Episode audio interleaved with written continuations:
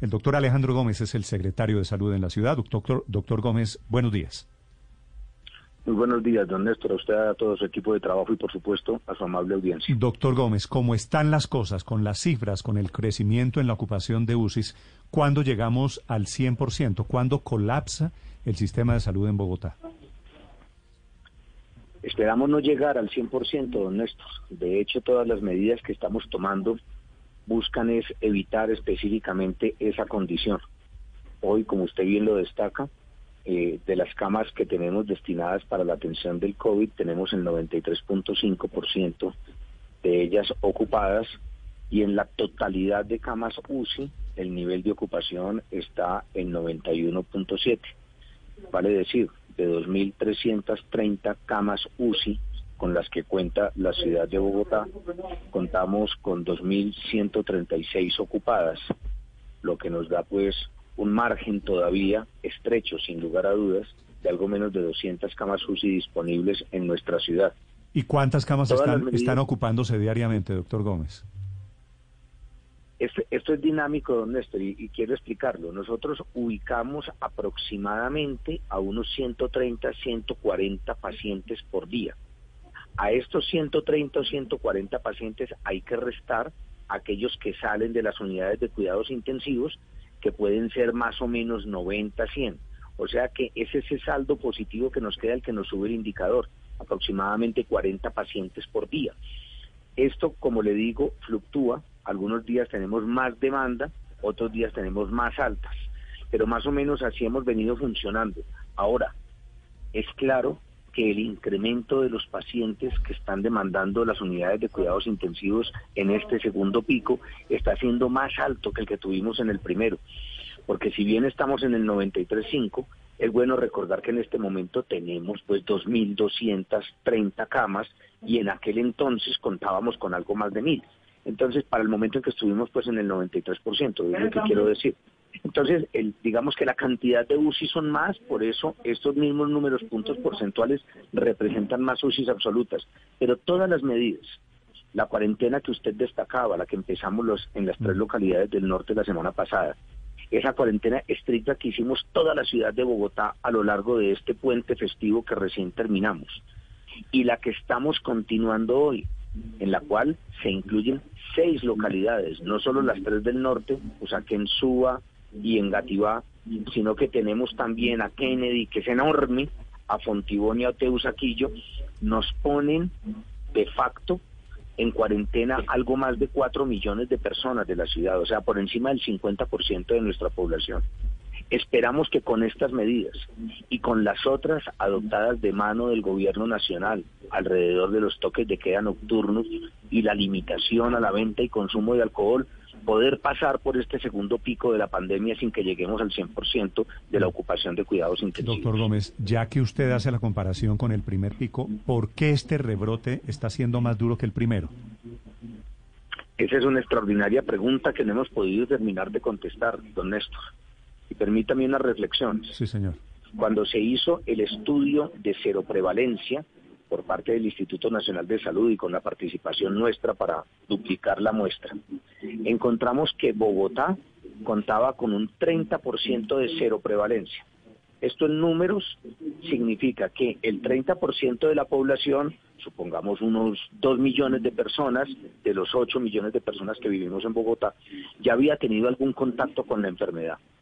Cabría esperar que si 2 millones de personas ya tenían algún tipo de inmunidad, la masa de personas que se podría infectar en Bogotá al bajar de 8 a 6 nos diera un pico distinto, pero por el contrario el pico ha sido más alto.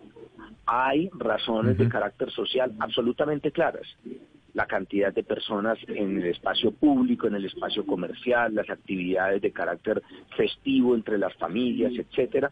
Todo esto influyó para que se presentara este segundo pico y la presentación misma de la enfermedad. Nosotros habíamos advertido, no aquí, en todas partes del mundo, que íbamos a tener un segundo pico. Lo que pasa es que se está presentando más alto que el primero y es ahí donde hay algo que no terminamos de comprender.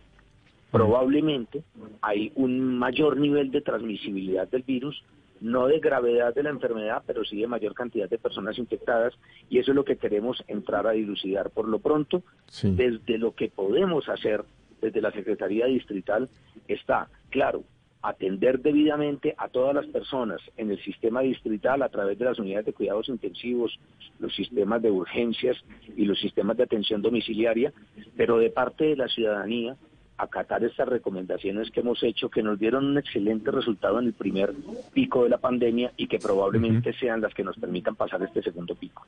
Sí, secretario, ¿cómo está la capacidad hospitalaria? Porque ayer eh, vimos a la señora alcaldesa diciendo que van a poner en algunos hospitales, entre ellos Simón Bolívar, tiendas de campaña. ¿Qué está pasando ahí en, la ocupación de camas no UCI? Muy bien, la pregunta suya es importantísima porque nos permite hablar del servicio de urgencias. Digamos que nosotros vemos la atención hospitalaria en tres puntos fundamentales. Uno es el servicio de urgencias, otro el servicio de hospitalización y otro el de cuidados intensivos. En este momento, esta expansión que estamos logrando por los hospitales de campaña, lo que descongestiona son los servicios de urgencias, porque claro, al tener dificultad con las unidades de cuidados intensivos, los servicios de urgencia se han venido congestionando. Esta ampliación de los distintos centros hospitalarios, no solo de los públicos, los privados también lo han venido haciendo. En la Clínica Colombia de la Organización Sanitas tienen una gran carpa en su parqueadero en donde atienden pacientes de urgencia y sobre todo en donde uno puede hacer aislamiento respiratorio.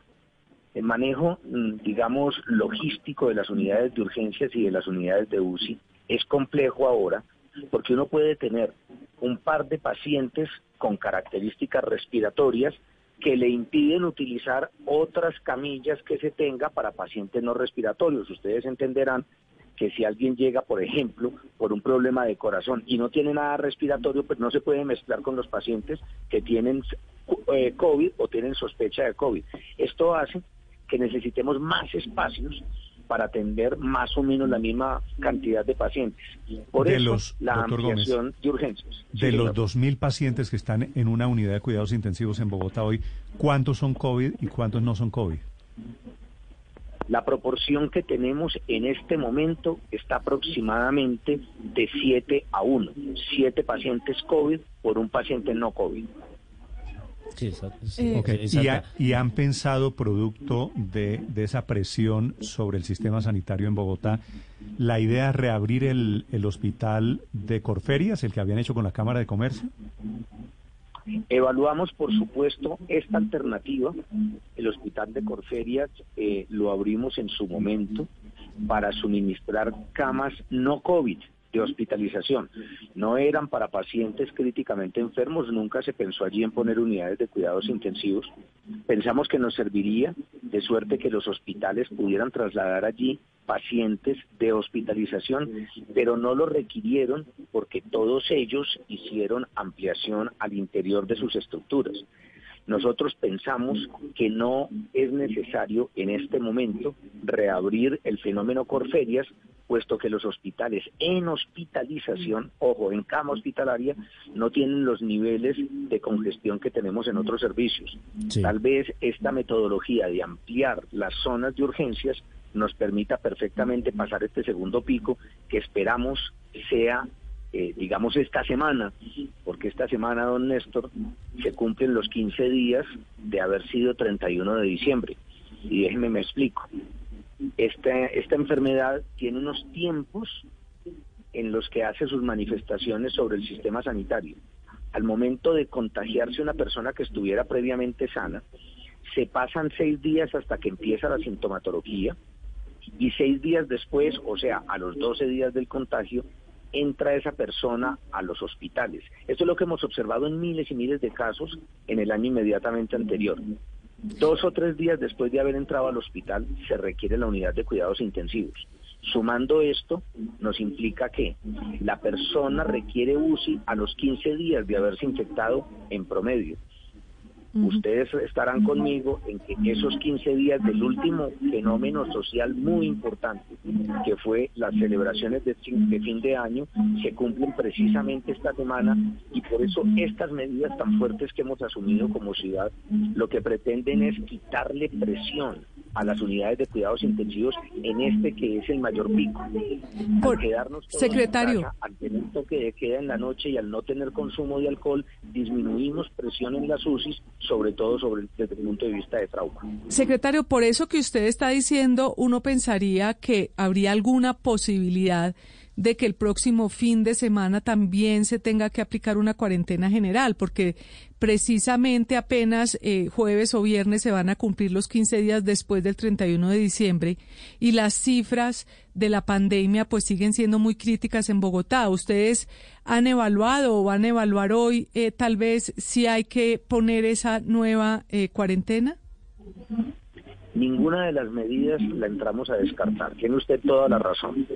Hoy, como ya se ha vuelto costumbre, nos reunimos, eh, la alcaldía, grupo de la alcaldía mayor, este secretario, su grupo de epidemiología, etcétera, con el señor ministro Fernando Ruiz y el grupo de epidemiología del Ministerio de Salud. A las 2.30 hoy tendremos esa reunión para evaluar si tenemos que tomar medidas adicionales en el curso de esta semana. Por supuesto, si así fuera, las daremos a conocer de manera inmediata. Y secretario, ¿qué van a hacer esta semana con el tema de las camas eh, UCI en relación con el COVID? Se lo pregunto porque teniendo en cuenta las cifras que usted nos daba, hoy tenemos 121 camas disponibles. Si estamos sumando 40 pacientes día y esa cifra se mantuviese estable, por llamarlo de alguna manera, que varía, claro está, pero basémonos en ese indicador, tendríamos tres días, 72 horas para que lleguemos al tope, al límite. Usted dice, todavía no está contemplado el hospital de campaña de Corferias. ¿Qué van a hacer esta semana para manejar esa cifra? Todas las alternativas que estamos implementando en este momento. El solo hecho de tener cuatro millones de personas guardados en casa nos debería permitir que se disminuya la presión, insisto, sobre el no COVID. No es la mayoría, pero se disminuye, por supuesto, al no tener accidentes de tránsito, fenómenos de violencia, en fin, otras condiciones que pueden ser graves y requerir cuidados intensivos. Pero además venimos insistiendo en las medidas epidemiológicas que desde el año pasado implementamos los cercos epidemiológicos, hemos incrementado el número de pruebas que hacemos todos los días en todas las localidades, pero particularmente en las que tenemos en confinamiento. Y con los equipos hospitalarios trabajamos muy de la mano para lograr lo que se conoce como la rotación de la cama. O sea, que los pacientes que están en hospitalización y pueden irse a su, cama, a su casa, tal vez con oxígeno domiciliario, rápidamente se puedan ir a sus casas con el suministro de oxígeno por parte de las EPS, que son las llamadas a garantizar este servicio, y entonces podamos pasar pacientes rápidamente de uso, hospitalización y logremos que gire la cama. Mm. Este es el fenómeno que tenemos que implementar, lo hacemos de manera absolutamente responsable con todos los grupos hospitalarios, con todos los equipos asistenciales y esperamos que con las medidas tomadas este pico de esta semana lo podamos superar satisfactoriamente. Doctor Gómez, una pregunta final. ¿Se reúne usted hoy con eh, el ministro del Interior, con el ministro de Salud? ¿Qué va a pedir Bogotá hoy? ¿Qué medidas excepcionales tienen ustedes en mente? Fundamentalmente tenemos que revisar cómo van no solo las observaciones del ministerio frente a lo que son los RT, los números de transmisibilidad, sino agilizar los fenómenos de remisión por si fueran necesarios. También revisar cómo va el suministro de medicamentos que desde el Ministerio también se está liderando. Nosotros hicimos unas compras conjuntas de suerte que no faltaran durante estas dos primeras semanas medicamentos esenciales para el trabajo en cuidados intensivos, como son los narcóticos, los sedantes y los miorelajantes, para ver cómo garantizamos que esto también esté uno a por último, tendríamos que preguntar sobre qué disponibilidad habrá, y esta es una, siempre una pregunta importantísima, alrededor del fenómeno de vacunación. Nosotros nos venimos preparando también. Como ciudadanía y como país tenemos puesta toda la ilusión en que podamos contar pronto con algún tipo de biológico que nos permita empezar esa inmunización. Pero eso quiere decir, Bogotá, vamos a revisar. Bogotá quiere comenzar a comprar vacunas, si le entiendo bien, doctor Gómez. Hasta la fecha, don Néstor, esto ha sido eh, de la exclusiva competencia del Ministerio de Salud. Lo sé, lo sé, por eso le pregunto si ustedes quisieran participar en la compra para darle a los bogotanos la vacuna. Nosotros siempre pensamos que Bogotá puede participar en esto y lo hemos mencionado desde el año pasado que asignamos unos recursos con este propósito. En cualquier caso, entendemos la importancia de ser supremamente disciplinados para no ponerle más presión a un mercado que ya de por sí tiene un nivel de desabastecimiento terrible, porque estamos esperando a ver cuándo llegan las primeras. Sin embargo, la disposición de Bogotá es siempre la mejor de cara a poder sumar esfuerzos, no solo en la atención del paciente críticamente enfermo, sino también en este fenómeno de inmunización. Hello, it is Ryan, and I was on a flight the other day playing one of my favorite social spin slot games on chumbacasino.com. I looked over the person sitting next to me, and you know what they were doing? They were also playing Chumba Casino. Coincidence? I think not. Everybody's loving having fun with it. Chumba Casino is home to hundreds of casino style games that you can play for free anytime, anywhere, even at 30,000 feet. So sign up now at chumbacasino.com to claim your free welcome bonus. That's chumbacasino.com and live the Chumba life. No purchase necessary. DTW, void, prohibited by law. See terms and conditions 18 plus.